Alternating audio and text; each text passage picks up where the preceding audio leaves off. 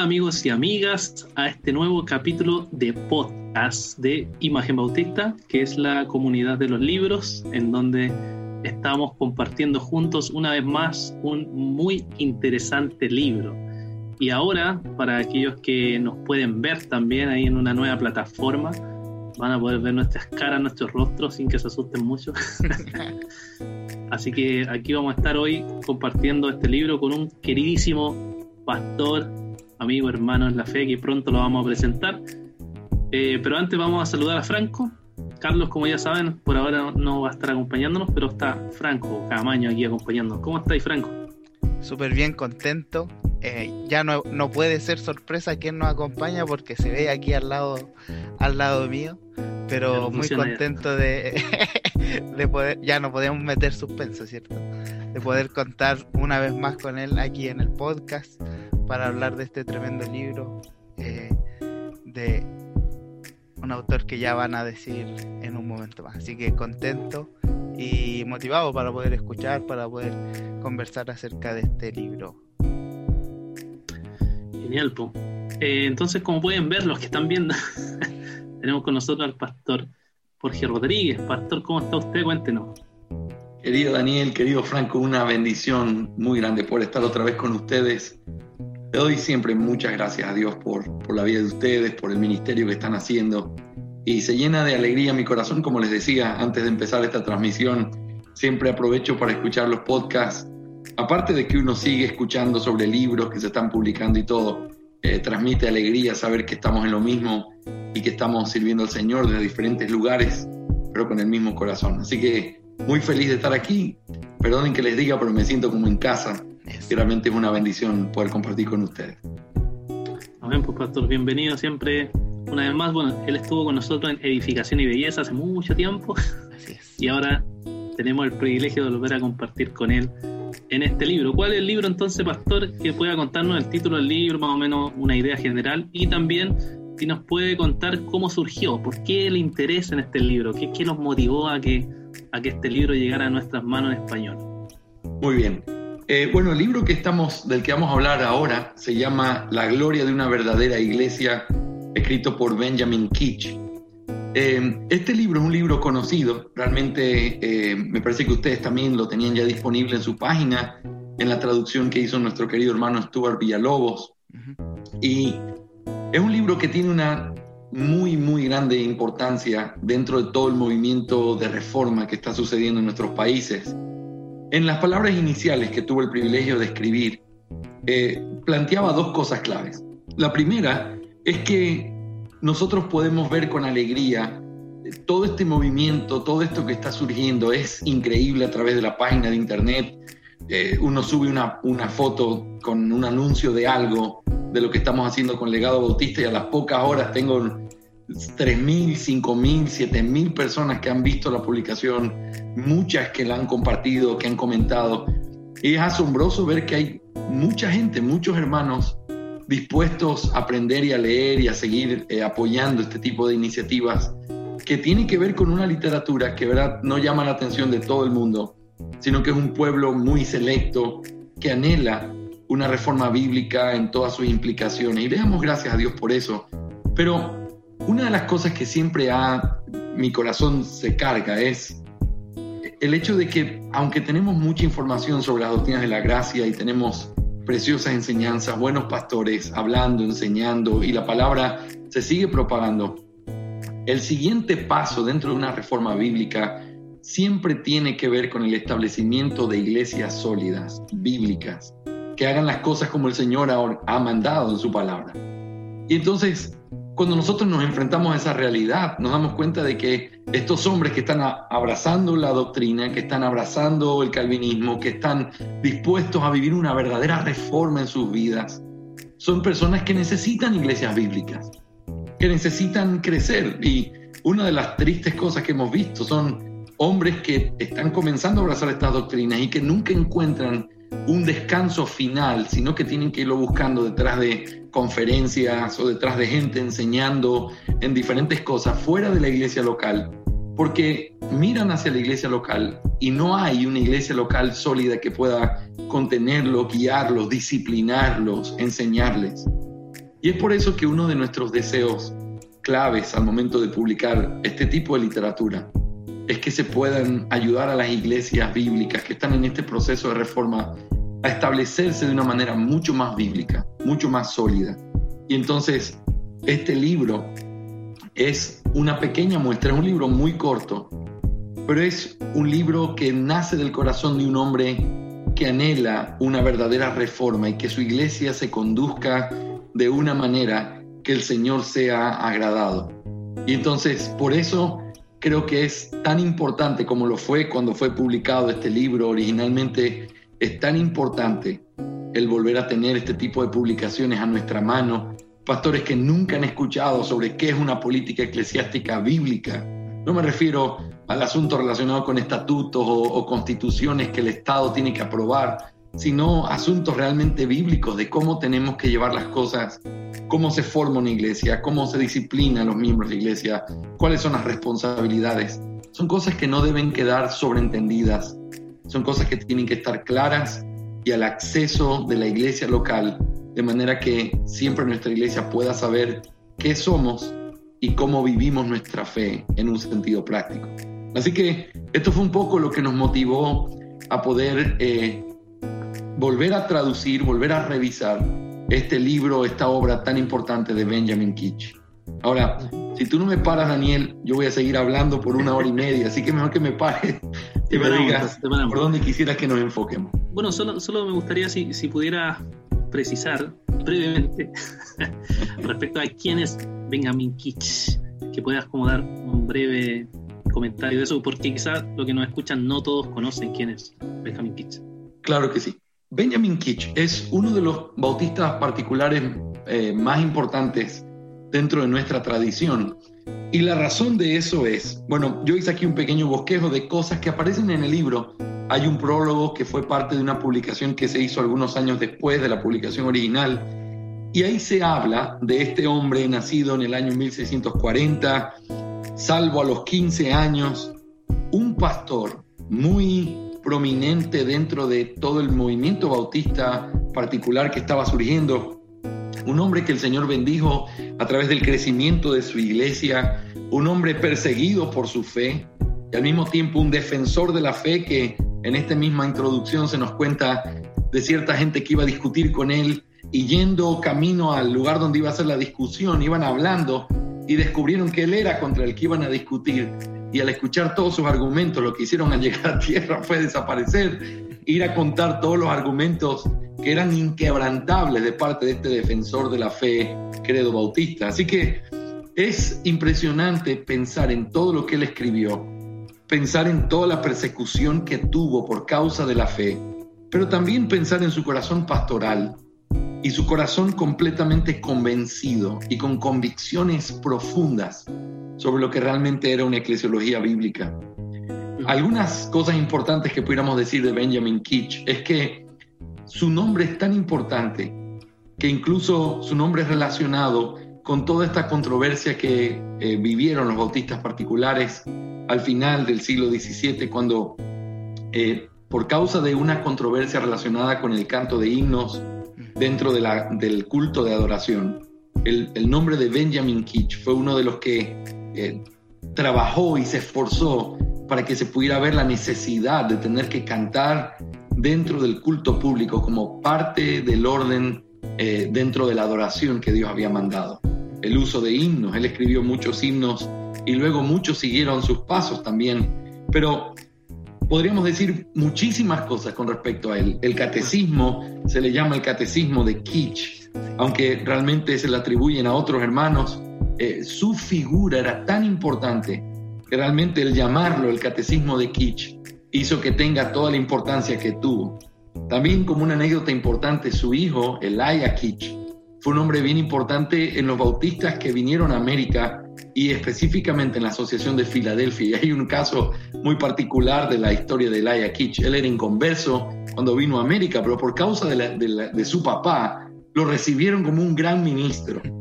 Y dice que él hacía la trampa de predicar los sermones que su papá había escrito, pero que en cierta ocasión, mientras predicaba, uno de los sermones que ahí tenía de su papá, el Señor lo salvó mientras predicaba. y, dejó de predicar, regresó a Inglaterra, fue a hacer las paces, tuvo que arrepentirse de lo que había hecho y de cómo trató de vivir a la sombra de su padre sin ser realmente un nacido de nuevo. Pero podríamos decir que la influencia de Kitsch también a través de su hijo no solamente se quedó en Inglaterra, no solamente una influencia en Europa y en todos los bautistas particulares, sino también en América y en todos los bautistas particulares que vinieron a América y que se establecieron aquí. Así que él es Benjamin Kitsch y su libro, el libro del que estamos hablando hoy, es un libro corto en comparación con otras obras muy grandes que él hizo, pero un libro muy práctico, muy pastoral, que lo que demuestra es esa convicción y ese celo por querer formar una iglesia en esa gloria y esa belleza que solamente puede tener una iglesia que vive conforme al mandato de Cristo. Fantástico, es alguien muy importante entonces, Benjamin Kitsch. Eh, Franco, ¿tú quisieras añadir algo, preguntar algo antes que empiece, digamos, a, explicar más profundamente el capítulo o secciones del libro? Sí, yo quiero aprovechar, ya que se dio esta pregunta en uno de los capítulos anteriores, aprovechar que tenemos aquí a uno, bueno, al editor y también a, al autor de varias de estas porciones que están incluyéndose en los libros de Legado Bautista Confesional. El título, para el lector juicioso e imparcial. ¿Cómo surge todo eso? Si nos puede contar. Claro que sí. Esta idea, realmente tengo que decirlo, surgió de nuestro amado Alain eh, Torres Hernández, que es nuestro traductor principal en Cuba y, es un hermano muy amado, muy amante de la historia, muy cuidadoso. Cuando ustedes ven todos estos documentos antiguos y esperen que salga la confesión de fe con un cuidado y con una, con una forma que lo va revisando, eh, es un hombre muy serio en su trabajo. Y una de las cosas que le dijo es, mira, Jorge, necesitamos poder traer esta realidad para que todos aquellos que quieran leer nuestros libros puedan ir con el corazón correcto a hacerlo. Así que desde los primeros libros comenzamos a poner esta, esta epístola inicial que tiene el propósito de mostrar nuestro corazón, cuál es nuestro deseo, cuál es la intención, eh, muchas veces cómo fue que se hizo la traducción para que el lector pueda saber que lo que está recibiendo es algo hecho con mucho cuidado, tratado como lo que creemos que realmente es, tesoros, y también cuál es la importancia o la relevancia de ese tipo de libros en nuestra vida práctica el día de hoy. Entonces, esa última, esa última introducción que hicimos y que escribí fue con respecto precisamente a este libro, donde explico un poco todo el proceso que se hizo de traducción y también eh, por qué traducir otra vez o volver a poner en la mano de los lectores un libro como este. ¿Por qué hacerlo en un formato que no es un formato fácil? Realmente el formato no le añade nada al, al, contenido del libro. El formato es hijo de su generación, ¿verdad? Era, era la forma en la que se hacía. Sin embargo, realmente nuestro deseo es que este tipo de libros no sea simplemente una traducción que cualquiera pudiera leer, sino que una traducción que esté al acceso de todos, como que si estuvieran leyendo el original, tratando de respetar hasta la forma en la que lo leen, los detalles que hay. Alain ha sido tan cuidadoso que incluso hasta los errores se los ha puesto ahí diciendo, aquí lo cambiamos, pero en el facsimile original dice tal cosa y tal cosa. ¿Por qué? Porque lo que queremos es que sea un intento lo más sincero posible lo más cercano al original. Lo que tienen en su mano es el original en nuestro idioma. Incluso hay palabras que, que son palabras que ni siquiera las usamos en español normalmente, pero que hemos tenido que ponerlas sobre la mesa para tratar de utilizar el, la forma eh, que conecta la realidad del idioma inglés antiguo que se está usando eh, para poder traducir una palabra así, como por ejemplo la palabra scope en inglés es una palabra difícil de traducir. Algunos la traducen como eh, la mira, la meta, el propósito, el enfoque. Pero realmente Alain, un día en la madrugada, una de esas madrugadas de escritura, me pone, Eureka, encontré el término. Y digo, ¿qué fue eso? Y entonces me dice, escopo. ¿Y qué es eso? Ir a buscar en los diccionarios más importantes de la lengua española y definitivamente era el término exacto de la palabra scope que aparece en la confesión de fe y en muchos otros tratados que estamos traduciendo. Entonces, es, es una alegría, al mismo tiempo es un desafío, porque más que nadie quisiéramos que esos libros puedan ser entendidos en un lenguaje fácil de entender, para que los pastores puedan ser guiados en esos, en esos procesos. Pero todo eso implica algo que esperamos que sirva mucho para la, esta generación y la generación que viene, que no tengan que empezar donde nosotros empezamos, sino que puedan seguir avanzando mucho más y dando muchísimo fruto. Y quién sabe si quizás un miembro de la iglesia de Daniel Valladares mañana haga una tesis doctoral sobre alguno de los facsimiles que están traducidos al español eh, con todo el cuidado, tomándolo directamente al español. Ese, ese es nuestro deseo realmente. Y eso es un poco lo que hacemos en ese tipo de epístolas introductorias. Muy buen trabajo, muy buen trabajo están haciendo los, hermanos y, con detalle, como nos contaba aquí el pastor Jorge.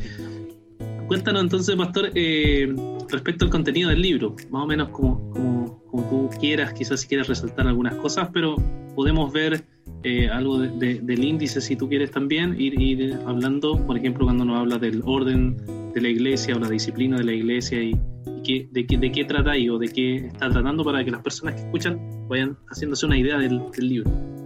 Muy bien, ¿qué te parece si defino la primera parte, hago como una especie de un recorrido rápido sobre ciertos eh, principios que son súper importantes. El libro tiene diferentes partes y la parte primera es una parte introductoria, central, importante, que lo que hace es pintarte un cuadro de cómo se ve esa iglesia preciosa que tiene gloria conforme a lo que el Señor ha establecido. Luego, tú tienes el tratado más importante, que es el que tiene que ver con directamente las llaves del reino de los cielos y cómo la iglesia local tiene autoridad para poder disciplinar y poner en orden todo lo que tiene que ver con la iglesia. Y también hay secciones de preguntas y respuestas y hay diferentes cosas, incluyendo el pacto de membresía de la iglesia de Kitsch que aparece ahí, lo cual es realmente un tesoro y que puede ser eh, usado por nosotros y, tomado por nosotros. Así que permítame empezar analizando la introducción que hace Kitsch, que es muy interesante. Porque cuando uno estudia la historia de los bautistas particulares, uno se da cuenta de que ellos no escribieron sobre todos los temas. Y la razón por la que no escribieron sobre todos los temas es porque ellos tenían realmente un conocimiento o una, un, reconocimiento de lo que realmente eran sus hermanos. Y, y, aprender a decir, mira, este no lo hizo un bautista, lo hizo un congregacionalista, pero lo hizo bien. Ve y lee eso. Y quizás una de las muestras más evidentes de eso es eh, Cox, cuando refiere el tema de lo que John Owen escribió sobre el pacto, ¿verdad? Eso es, mira, yo no voy a escribir eso, eso ya está escrito el libro hebreo de, Owen. Eh, exactamente. Ahora, ese concepto es un concepto que nos muestra, y perdónenme que soy pastor, es inevitable, pero déjenme decirlo esto de esta manera. Nos muestra algo que golpea un asunto que en nuestros días está mal entendido. Yo soy bautista reformado, entonces yo soy solo en el mundo y nadie. Déjame mirarlo, déjame como cuando agarras un jarrón y miras a ver si es legítimo y le das la vuelta y lo revisas. No me convence, este no es verdadero, con una actitud tan pecaminosa, tan sectaria, tan sectaria, que realmente entristece el corazón pensar que eso ni siquiera es seguir la herencia de aquellos que reclaman la herencia reformada. Esa no es la herencia reformada. Lastimosamente puedo decir, sí fue la herencia reformada de los paedobautistas en muchos sentidos, que ellos prácticamente si no eras como ellos, simplemente miraban con esa sospecha. Los bautistas nacieron en otro contexto, un contexto donde ya había un mundo reformado, un mundo que ellos siguieron reformando de tal manera que ellos sabían cuál era su identidad, aunque habían ciertas cosas que eran particulares de ellos. Por eso ellos no escribieron de todos los temas.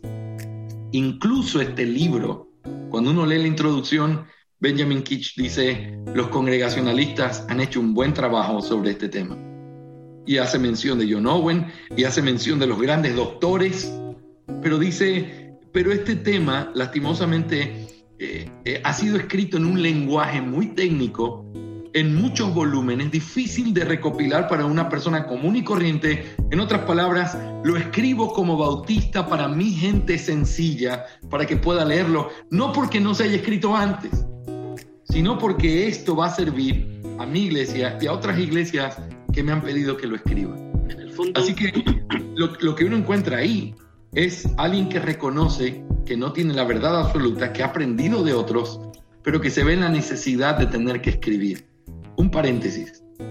Nosotros deberíamos escribir desde nuestra perspectiva latinoamericana, no porque otros no hayan escrito, tenemos miles de libros y hace un rato les mostraba los libros cada vez que vengo a Estados Unidos de tratar de conseguir lo que ha salido porque hay que leer. Ahora, el punto es, todo. Eh, sí, el punto es, eh, tenemos que escribir porque nadie entiende nuestra gente desde nuestra perspectiva. Nadie entiende Latinoamérica. Yo no puedo escribir un libro sobre cómo, se, cómo es la gente o cuáles son las luchas de los cristianos en Valparaíso. Yo podría, yo podría tener algunas, algunos conceptos generales que tienen que ver con todos. Pero nuestra realidad latinoamericana, nuestra realidad en cada lugar donde estamos, nos obliga a tener que reconocer que otros escribieron pero tener que poner eso al acceso de nuestra gente.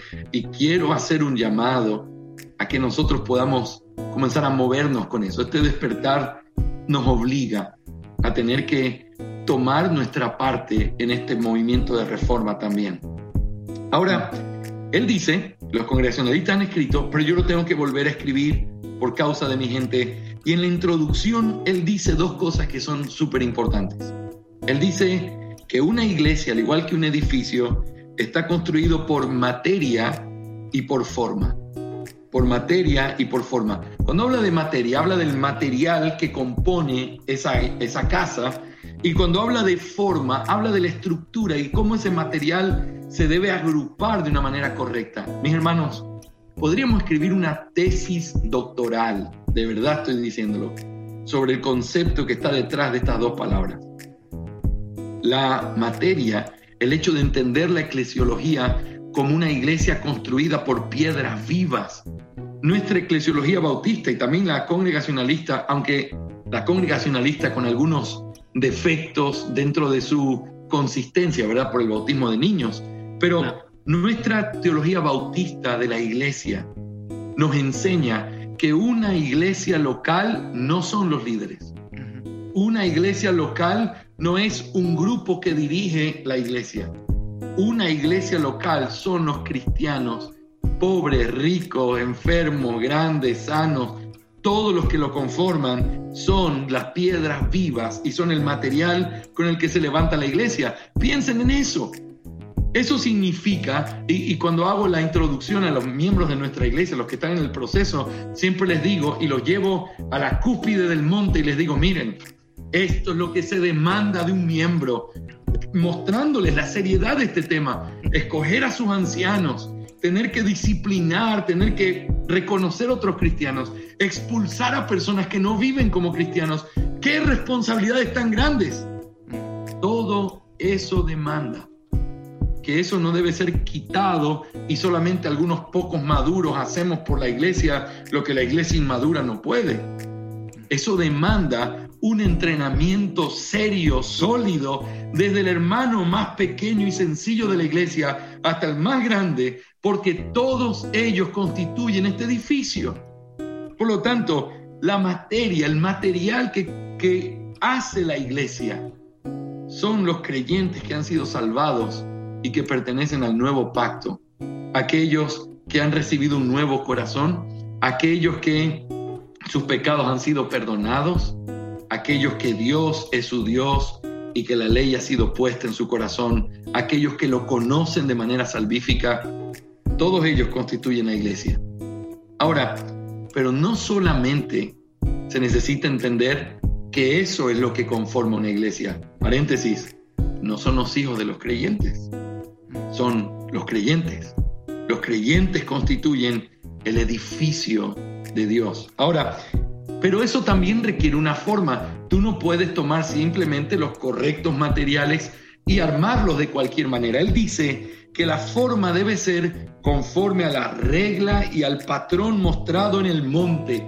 qué manera sublime para hablar de las palabras de Cristo, de, los sermones de Cristo y también conforme a la constitución de una iglesia apostólica.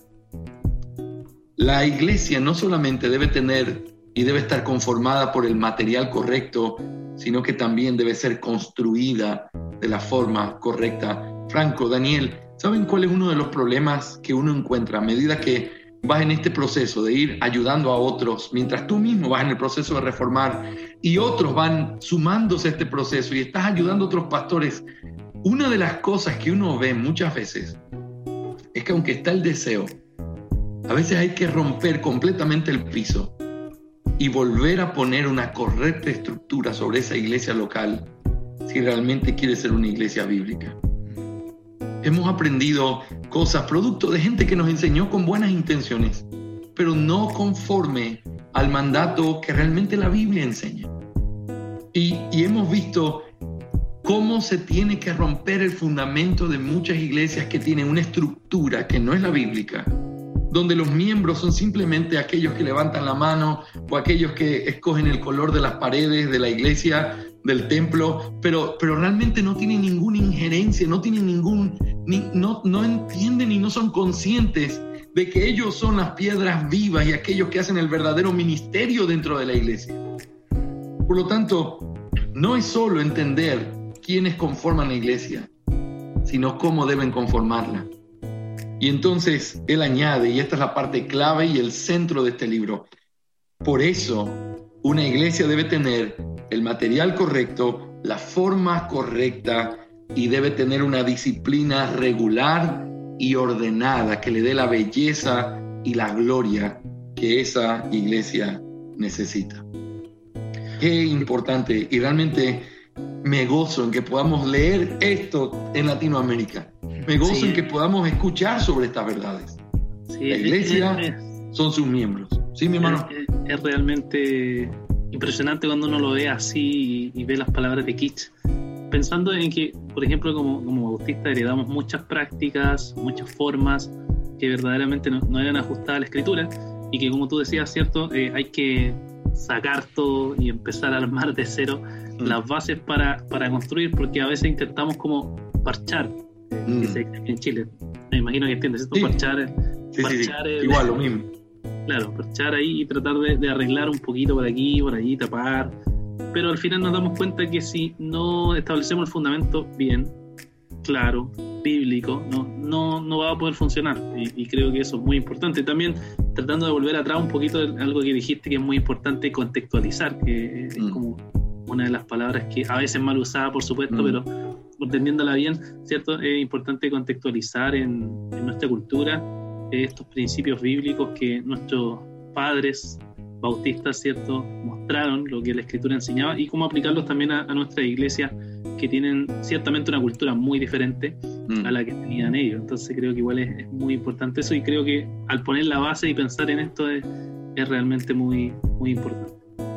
Sí, sí, definitivamente, completamente de acuerdo contigo. Bueno, cuéntanos ¿qué, más entonces podemos ver en este maravilloso libro de Benjamin Kitch. Bueno, entonces en la primera parte del libro, lo que él hace es como todo buen, eh, como todo buen maestro, él te pone un cuadro en el que tú puedes ver realmente cómo es esa iglesia hermosa y gloriosa de la que él está hablando y de la que definitivamente el Nuevo Testamento y el Nuevo Pacto hablan. ¿En qué consiste esa gloria? ¿En qué consiste esa hermosura?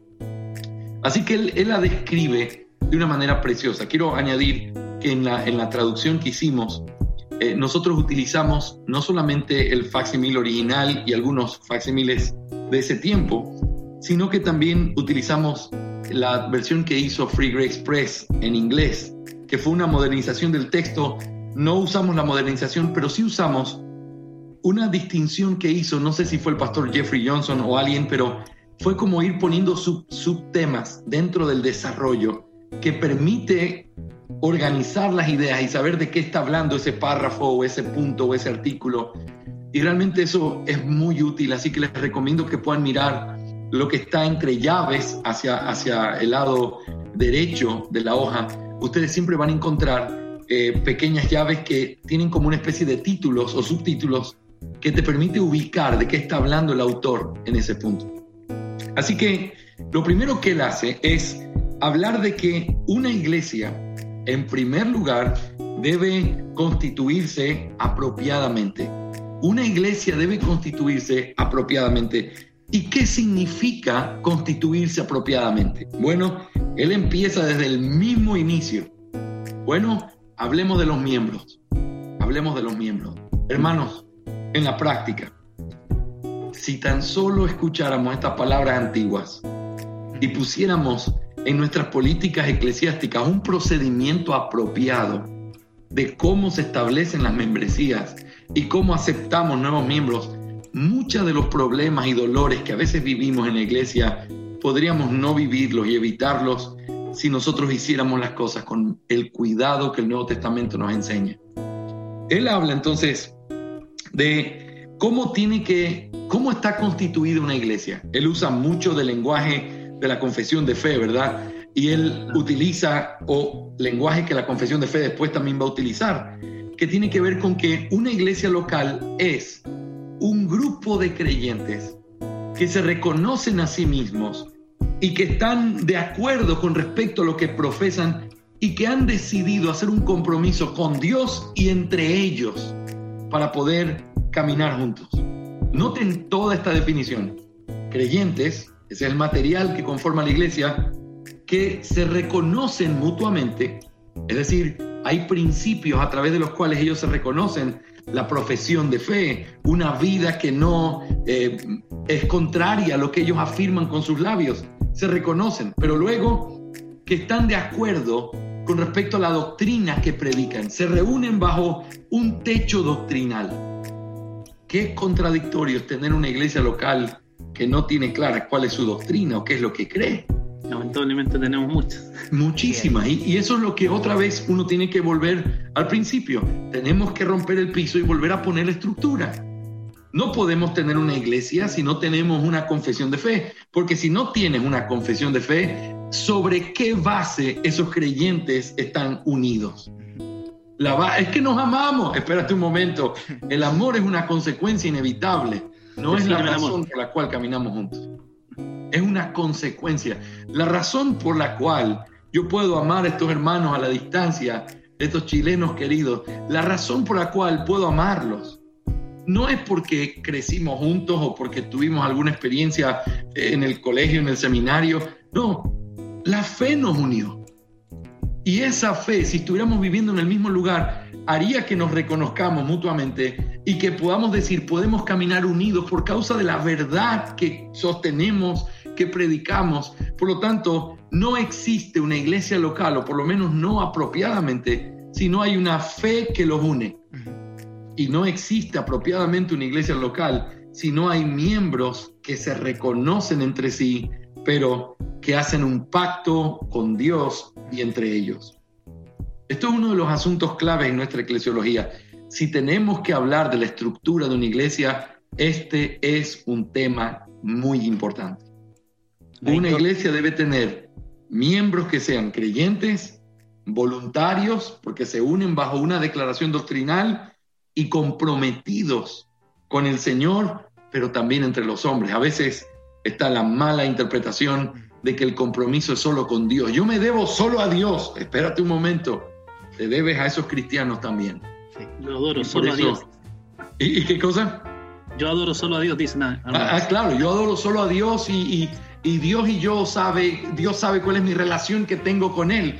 Bueno, Él ha dicho que tu relación con Él se mide a través de tu relación con los hombres y con la iglesia local.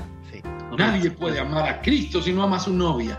Así es. Y nadie puede mostrar profundamente ese amor si no se conecta apropiadamente con personas a las que decide amar y caminar con ellas en medio de la imperfección reinante que hay entre nosotros. Franco, creo que querían a, preguntar algo, ¿no? No, solo mencionar, me acordaba, eh, pasa que precisamente eh, esta gloria o esta hermosura se puede percibir finalmente cuando una iglesia comienza a practicar o, a esforzarse por seguir estos parámetros.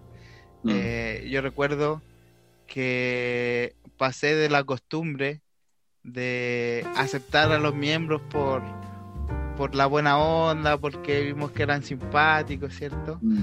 A tener que vivir un proceso de entrevista para membresía, en el mm. cual todos los miembros de la iglesia se, se, sentaron y me, me, entrevistaron, o sea, inquirieron para averiguar si era creyente o no.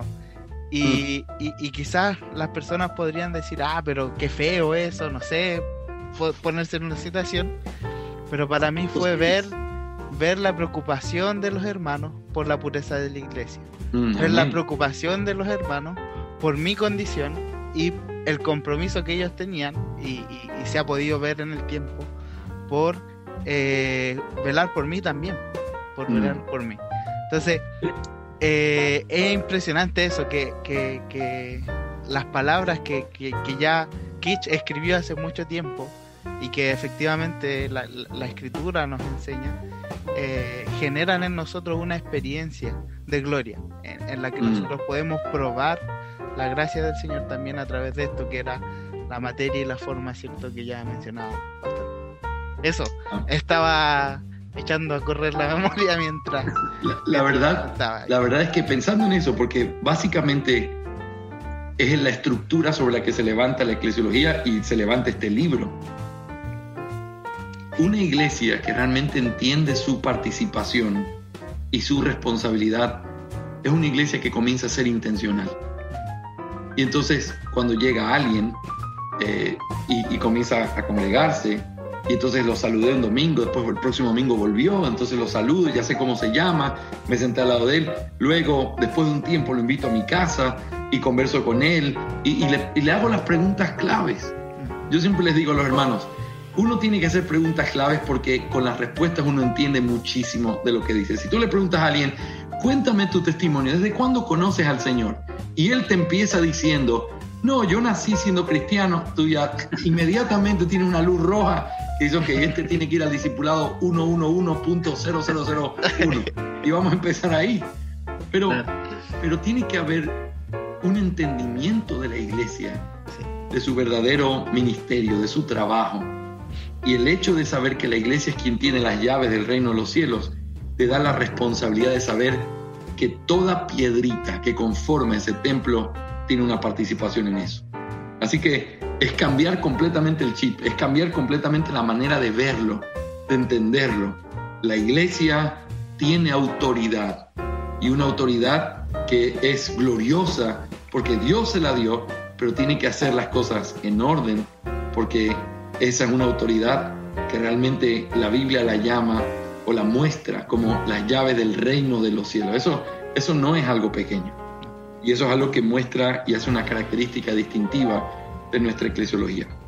Pero siguiendo un poco con la idea del libro, eh, también él plantea desde las cosas más prácticas y básicas. Por ejemplo, ¿cuáles son los requisitos para ser miembro de una iglesia? Ok, la iglesia está conformada por miembros. Los miembros son creyentes. Ok, déjame explicarte, dice Kitsch, cómo, cómo deben ser escogidos los miembros. Y es interesante, y como decía Franco, tantos años atrás, decir, la iglesia es la que tiene que convencerse de que ese hombre tiene una vida santa y que lo que está diciendo es verdad. Es decir, no es un proceso por amistad, no es un proceso por cercanía ni siquiera con el pastor, es un proceso que la misma, que la misma iglesia, sí, se despertó por aquí. Es, la misma iglesia.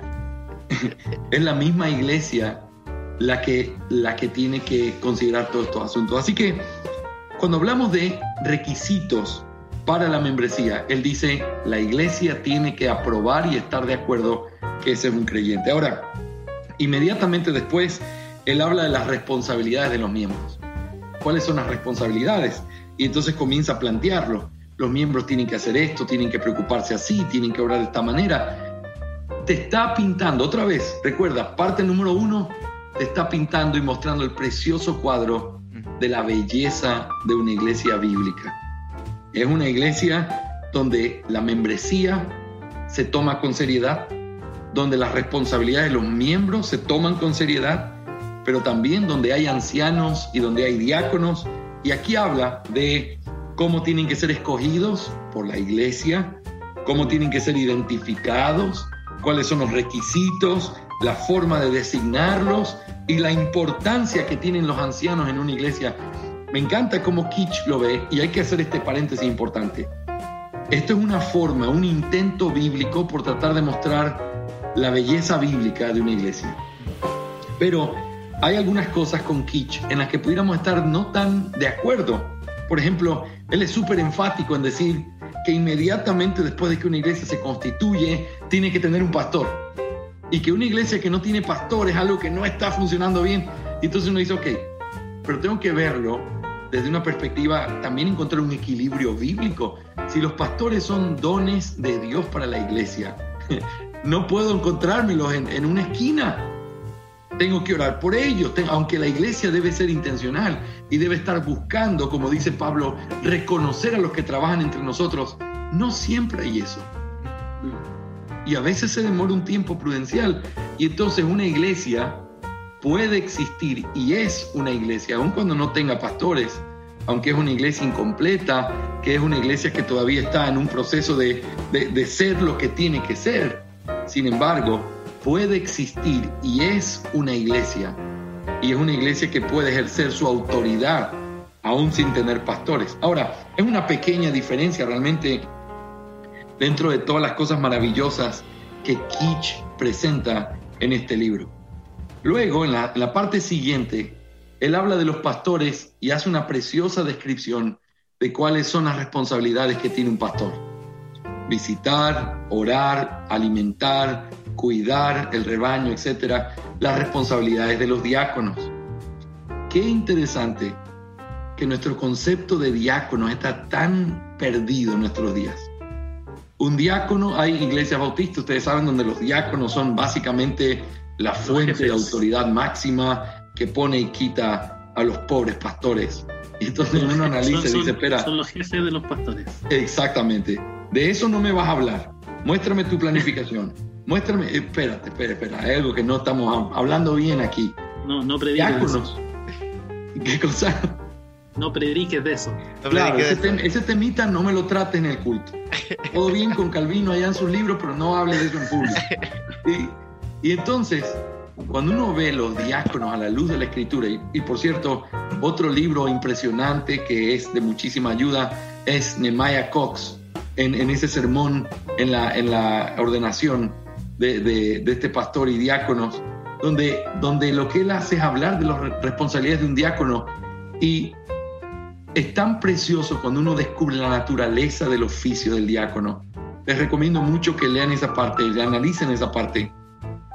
Los diáconos son la forma de la benevolencia que siempre ha estado presente en el plan de Dios y que siempre se ha revelado a través de su pueblo, sea típico como en el pueblo de Israel, dejando campos o dejando ciudades o dejando que la gente pueda cosechar o, perdonando de deudas. Todo eso es la benevolencia. En el nuevo pacto la benevolencia es llevada a cabo a través de la iglesia por estos hombres que representan a la iglesia haciendo bien y mostrando que el Señor es bueno con su creación, el Señor es bueno con su pueblo y lo recuerda a través de este oficio maravilloso. No es un oficio que lidera o un oficio que tiene que eh, administrar en ese sentido, es un oficio que sirve, es un oficio que ejecuta, es un oficio que está a la disposición de la iglesia y para poder suplir las necesidades también, para que los pastores puedan dedicarse a su oficio y a su trabajo. Luego, Kitsch se mete en la parte de los deberes de los miembros. Y esto es precioso, porque él trata todos los deberes que tienen los miembros para con sus pastores y cómo tienen que actuar de una manera apropiada. Da ocho cosas claves y solamente las voy a mencionar para después quizás poder contestar algunas preguntas y hacer algunos comentarios finales, pero él dice, las responsabilidades de los miembros hacia sus pastores son orar por sus pastores, mostrar una estima reverencial hacia sus pastores, sujetarse a ellos, también poder reivindicar a sus pastores cuando alguien los acusa falsamente. Interesante. Es interesante. Y como una anécdota, dice que Kitsch una vez estaba predicando en su iglesia y un hombre irrumpió en la iglesia y entonces dijo, yo voy a argumentar por qué los bautistas no enseñan la verdad, bla, bla, y comenzó a hablar por dos horas con una gente casi que iban a hacer una, una huelga ahí, y entonces comenzó a hablar y a Kitsch no le permitió decir nada. Y entonces es interesante como hombres pudieron reivindicar, estar pendientes, cuidar a sus pastores cuando sufrían por causa de la persecución que tenían que vivir. Hoy ya no vivimos eso. Eso implicaba poder defender a sus pastores en tribunales. Eso implicaba también, más adelante dice, el hecho de sujetarse y permanecer junto a los pastores en medio de las pruebas y la persecución por causa de la palabra. Ya no vivimos eso. Pero ellos llevaban alimentos para sus pastores, los cuidaban, estaban pendientes de ellos por causa de la obra que hacían. Es precioso ver ese trabajo recíproco. Cuando uno lee el libro, se da cuenta que el trabajo pastoral es bien bosquejado. No es que sea un buen predicador, no, no. Que ame a su gente, que lo alimente, que lo cuide, que, que esté pendiente, que los visite. Y vemos cómo eso es una muestra de reciprocidad por parte de los miembros al reivindicarles de falsas acusaciones, el tener que eh, proveer para su sostenimiento y también ir cuando los pastores los convocaban de manera formal.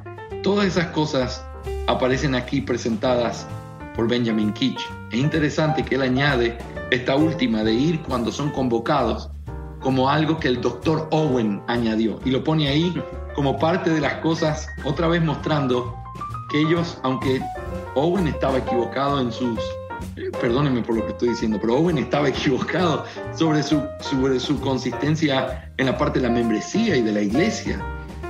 Aún así, eso no quitaba todo el amor, el respeto y la cercanía que tuvieron los bautistas particulares con Owen, reconociendo su tremendo trabajo en, en temas eclesiológicos y en otros asuntos de la iglesia. Así que luego, y, y el libro continúa, hace preguntas y respuestas, contestando cosas que la gente común pudiera tener en su mente sobre eh, estas cosas que se están diciendo. Y finalmente, la parte más importante del libro trata sobre las llaves del reino de los cielos, cómo fueron entregados a la iglesia y cómo la iglesia tiene el poder para disciplinar y ordenar bíblicamente una iglesia. Así que eso tiene que darnos muchísimo ánimo al, recordar que todas estas verdades están aquí escritas en un lenguaje sencillo para que nosotros podamos ser instruidos. Mis hermanos, no sé si tienen preguntas o alguna duda o algún interactuar con alguna de las cosas que, hemos visto hasta aquí. Sí, en verdad, bueno, es, un libro que tiene mucho, mucho que darnos, mucho que entregarnos y, muy práctico. Eso es, algo muy, muy interesante porque muestra lo práctico que es para, para la vida de la iglesia actual. Y creo que siempre está la, la, idea equivocada, por lo menos en, esta época, respecto al pastor como el hacedor, hacedor de todas las cosas en la iglesia, mm. como, como el centro de todas las cosas. Y creo que este libro, como tú decías, es como armónico en el sentido de cómo los miembros de la iglesia, cómo el pastor trabajan por la obra de Dios y, se ve esa, esa, hermosura que tú describías de cómo los miembros se, se, preocupaban del pastor, especialmente en ese contexto donde había mucha persecución, mucha necesidad y, mm. algunos pastores, varios pastores, eh, estaban en la cárcel, ¿cierto? Y tenían que enfrentar persecución, entonces los miembros estaban ahí para asistirlo y el pastor seguía fielmente predicando la palabra de Dios. Creo que esa, esa, esa armonía de, de cuerpo como iglesia es realmente maravillosa, muy, muy bella, que, se ilustra en, este libro y también en la vida de iglesia. Eh, Franco, yo no sé si, si quiere agregar alguna pregunta sobre el libro. No, estaba mirando un poco las preguntas y es bien interesante que, que se, se, ve también ahí el, la interacción o el contraste que, que intenta hacer entre la eclesiología o, la forma de, la iglesia bautista propiamente tal y las otras que podían haber a su alrededor. Por ejemplo, ahí cuando le cuando pregunta si, si pueden haber otros pastores gobernantes o ancianos gobernantes aparte del pastor, como si hubieran dos tipos de, de ancianos dentro de la iglesia y él dice no, etcétera. Es bien interesante eso, ¿eh? mm. cómo va interactuando y va respondiendo preguntas que efectivamente son cosas que hoy día nos podemos ir preguntando a nosotros también. No te iba a preguntar, eso, eso está todo el contexto en, la interpretación que hay de diferentes tipos de ancianos. Sí. Mm. Exactamente. y, docentes, o regentes. Claro. Sí. Exacto. Eh, bueno, Jorge, puedes, eh, si quiere agregar algo más y, también dando una conclusión y la pregunta que siempre generalmente hacemos en, en, estos capítulos es ¿por qué es importante este libro? Este libro crees tú para, para Latinoamérica, para nuestros países, tanto Ecuador como Chile o otros países latinoamericanos que pueden estar escuchándonos? ¿Qué tiene de importante o que hemos dicho ciertamente varias cosas, pero tú como conclusión propia quizás de este libro, ¿por qué ves este libro importante, relevante, relevante de leer, de poder estudiar en la iglesia, en grupos de discipulados, que sé yo, en las mismas mm. discipulados de iglesia? ¿Por qué crees tú que es importante? Bueno, yo, yo diría, y la, quizás la respuesta más eh, general a esto sería, porque esta es, lo que hizo Kitsch fue modelar lo que debería ser una realidad en todas nuestras iglesias locales. Todas las iglesias locales deberían tener una política eclesiástica como esta, que es, no es otra cosa que el intento de un pastor por tratar de ordenar la iglesia y ponerle la estructura correcta y, la disciplina ordinaria y, y, regular de lo que se necesita para que sea conforme a lo que Dios manda. Así que, nota, hemos hablado hace un momento de la importancia que tiene una confesión de fe. Lo hablamos, simplemente lo mencionamos. Y hemos redescubierto todas las iglesias que somos iglesias confesionales, la gran importancia, la riqueza que tiene tener una confesión de fe. Pero yo le añadiría esto, toda iglesia no solo debería tener una confesión de fe, debería tener también una política eclesiástica. Si alguien se va a unir a la iglesia, debe ser mostrándole en primer lugar, esta es nuestra fe, y esta es nuestra práctica. Esto es lo que creemos y esto es lo que hacemos. Y explicárselo y enseñarles por qué y mostrarles bíblicamente cuáles, las, cuáles son los argumentos de por qué creemos que eso es lo que la Biblia enseña. Lo, el único resultado que hay de eso es una iglesia clara, es una iglesia que no se divide porque está clara sobre el fundamento que tiene. Si alguien no está de acuerdo con lo que cree, debe decirlo y debe también saber que si se va a ser parte de la iglesia, lo hace sometiéndose al principio que ordena, la razón por la cual estamos juntos. Entonces, yo diría, la importancia de este libro es que este libro debería ser el ejemplo o el modelo de la política que debería ser la política de mi iglesia, de la iglesia de ustedes y, de otras iglesias alrededor de Latinoamérica. Iglesias bíblicas que no improvisan, que el pastor no cambia en base a la conferencia a la que fue. Ahora vuelvo con una idea mortal que vi una conferencia en Atlanta, Georgia o en cualquier lado donde haya ido. Ahora vamos a aplicarlo así, vamos a cantar así, vamos a la ofrenda la recogemos así. Y uno dice, espere, espere. Y lo que termina pasando con eso es que los miembros comienzan a perder eh, la certeza de lo que somos y comenzamos a orar para que el pastor no se vaya de viaje, porque cada vez que se va vuelve con alguna idea nueva. Entonces, las iglesias, lastimosamente, aún dentro del concepto reformado, pareciera que es simplemente un checklist. Tú miras la iglesia allá en, en, la ciudad de ustedes, analiza y dice, ok, esto es lo que hace Daniel, ¿y cómo haces tú el culto así? ¿Y cómo haces tú las canciones así? ¿Y cómo, a qué hora recoges la ofrenda aquí? ¿Y cómo haces la, sobre qué estás predicando sobre esto? Entonces yo copio lo mismo que estás haciendo, lo pongo en mi iglesia local y digo soy una iglesia bautista reformada.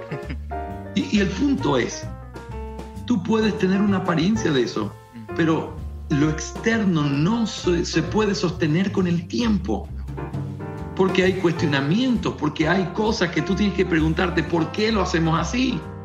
Y la iglesia tiene que saber por qué lo hacemos así en nuestra iglesia, que hemos vivido procesos de crecimiento, particularmente en mi propia vida, de ir aprendiendo, siempre trato por el primero que viene, el que viene por primera vez, como el que tiene siete años con nosotros, le digo, vamos a leer la confesión de fe. Y entonces termina la lectura de la confesión diciendo, esto creemos y lo confesamos delante de ustedes. Y luego digo, y ahora vamos a empezar el culto público de adoración al Señor. Alguien dice, pero todos los domingos repite lo mismo, pastor. ¿Por qué hace eso? Porque yo quiero enseñarle a mi gente y que siempre esté claro que nosotros en el culto de adoración hacemos solamente lo que el Señor ha mandado en su palabra, que son el canto público, la lectura de la palabra, la predicación de la palabra, el canto de la palabra y la oración y la ofrenda, nada más. Termino con la doxología y digo, ahora que hemos terminado nuestro culto público, quiero darles algunos anuncios. Y no tengo problema en dar anuncios, no tengo problema en leer la confesión, pero tratamos de poner una base, que, pasen los años y digan, oye, esa iglesia siempre lo hace así, siempre lo ha hecho así. Oye, ¿y cómo se escogen pastores en esta iglesia? Ah, no, ahí no hay nada que inventar, eso es facilito. Mira, siempre a principio de año los miembros se reúnen y el pastor o los pastores le dan un papelito que se llama la consulta nominativa. Y en esa consulta nominativa ellos reciben una pregunta clave o dos preguntas clave. Número uno, ¿Vea usted algún hermano con dones en nuestra iglesia como para ejercer el oficio ministerial? Sí, no, el nombre pastor o diácono. Luego, ¿cuáles son las razones de su, de su respuesta? Y entonces el pastor después toma, revisa, y entonces todos los febreros de la vida son iguales. Todos los febreros hacen una consulta nominativa. ¿Sabe por qué?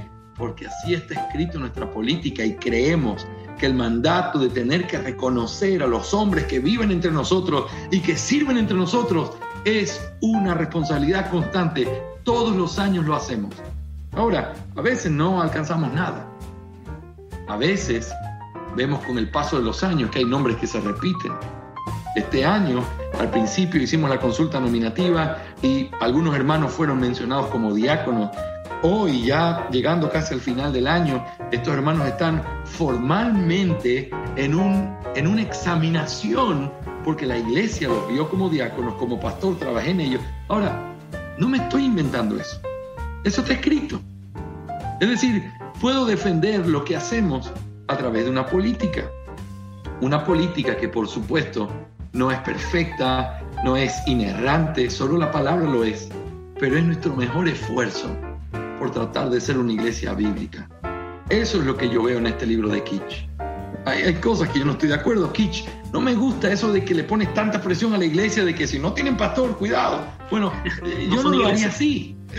Pero puedo decir con limpia conciencia, oye, qué pastor, qué hombre de Dios, enseñándole a su iglesia que aún el día que él muera, ahí tiene que levantarse otro hombre porque es una iglesia constituida. Y entonces, lo único que, y yo le decía a la iglesia ayer, anhelo que el Señor me regale más años. Uno, por mis hijos, quiero verlos crecer y quiero morirme el día que ellos ya no me necesiten. Y dos, quiero vivir lo suficiente para saber que estoy dejando las bases bien establecidas para que esta iglesia no muera con mi muerte. ¿Cómo se hace eso? No, no importa si eres el mejor predicador del mundo, no importa si eres el hombre más elocuente y que tienes... No importa. Si no hay una estructura bien puesta y una iglesia que entiende cuál es su papel porque lo tiene escrito y su pastor se lo recuerda todo el tiempo, esa iglesia está condenada a vivir mientras viva su pastor, a ser reformada mientras esté con vida el reformado. Yo no, no quiero eso para nuestra iglesia y, creo que es lo que ningún pastor quiere en nuestra Latinoamérica para su iglesia. La única manera de establecer iglesias firmes que pasen los años y que se mantengan es a través de establecer correctamente el fundamento, enseñarles cuáles son sus responsabilidades, volvérselo a repetir, volver a repetir a los que vienen, repetir a los que ya tienen un buen tiempo. Dicen que eh, Benjamin Kitch leía el pacto de membresía cada vez que celebraban la cena. a ver, señores, vamos, siéntense ahí. A ver, nosotros juramos solemnemente delante del Señor que nos íbamos a congregar, que íbamos a hacer esto, que íbamos a hacer. Amén, amén, amén. Muy bien, vamos a cenar porque la cena nos recuerda que somos parte de Cristo, pero que estamos todos sentados alrededor de esta mesa en comunión. Qué cosa tan importante. Anhelo que esta obra maravillosa que Dios está haciendo no, no se puede quedar solo en libros, no se puede quedar en, traducciones, no se puede quedar en, en podcasts, no se puede quedar en nada de lo que hagamos. Solo tendremos un impacto correcto que dure en las generaciones que tienen que durar si lo hacemos a través de la iglesia local. Así que este libro debe ser leído por todo pastor. Y como pongo ahí en las palabras de introducción, ser leído por todo pastor, analizado, visto conforme a la escritura, editado, y cuando sea el tiempo prudencial, después de que usted sienta que tiene toda la, capacidad para poder hacerlo, escriba su política para su iglesia local. Eso es lo que nuestra iglesia necesitan y es parte del orden y de la hermosura de la iglesia de Cristo. Excelente conclusión, pastor. ¿Qué muy práctica, muy buena y muchas cosas para pensar seguramente tenemos nosotros y también nuestros auditores hoy, así que le agradecemos por este resumen que nos ha dado del libro y animamos a todos nuestros hermanos a poder adquirir este libro, a poder eh, comprarlo y, leerlo y estudiarlo, como bien decía eh, el pastor Jorge. Así que muy alegres, muy animados para poder conseguir y leer este libro. Franco, eh, si quieres dar algunas palabras finales antes de despedirnos de este gran podcast que hemos tenido con el pastor Jorge Rondito. No, solamente agradecer al pastor por acompañarme una vez más, también eh, lo hemos dicho en otras ocasiones el esfuerzo tremendo que están haciendo y, y sin duda alguna para la edificación, para el beneficio de la Iglesia de Cristo, la iglesia local y también de manera universal o general. Así que agradecidos del Señor de poder contar con usted en este tiempo y de poder escuchar eh, este resumen y estas palabras en, reflexión en torno al, libro de, de Benjamin Kish. Y que el Señor nos ayude, nos ayude a ser fieles a su palabra, a su voluntad y amantes de su iglesia también. Pastor Jorge, ¿algunas palabras finales para ir cerrando este capítulo, este podcast? No, solo, solo decir públicamente el gran amor que sentimos en Legado Bautista Confesional por ustedes como hermanos y por el ministerio precioso que están haciendo. Eh, me alegro cada vez que sale un podcast nuevo. Me alegro cuando lo hacen de alguno de nuestros libros o de algún otro libro que, que sigue edificando la iglesia. Miren, no quiero pecar de ser muy positivo, pero realmente es maravilloso lo que estamos viviendo. Y el que diga lo contrario, realmente no lo está viendo de la perspectiva correcta. Es precioso que estemos discutiendo de estas cosas. Es precioso que hayan personas dispuestas a descargarlo. Saben, en ese día que dimos para descargar el libro, por cierto, hemos tenido un problema en Amazon. Esperamos resolverlo en estos días para los que lo quieran comprar, pero eh, casi mil descargas Mira, te, estoy hablando de las descargas legales. es decir, de, las que tenemos, de las que tenemos cuenta a través de los clics que se hicieron en la página. Claro. claro, pero, pero realmente muchísima gente, yo mismo lo compartí en grupos y para que lo tengan y seguramente no lo descargaron de la página, pero lo recibieron y mientras más gente lo tenga, mucho mejor. Ustedes saben, y lo hemos dicho, nuestro interés no es económico en ningún sentido la gran mayoría de los que trabajamos en legado somos eh, completamente voluntarios y si hay alguno que recibe una pequeñita ofrenda que ayude a, poder compensar el tremendo trabajo que hacen. Pero nos gozamos en que, en que estas cosas se estén leyendo y que, y que Latinoamérica esté despertando a esa necesidad. Mira, he tenido conversaciones maravillosas sobre eclesiología con pastores en diferentes países eh, hablando sobre estos temas. Tenemos un grupo de estudio todos los martes por la noche. Estamos estudiando el capítulo 26 de la Confesión de Fe. Hay pastores de Paraguay, de Argentina, de, Perú, de Colombia, y, que están ahí deseosos de escuchar y de, escuchar una exposición de cómo lo hago, cómo, cómo debería hacerlo de manera práctica.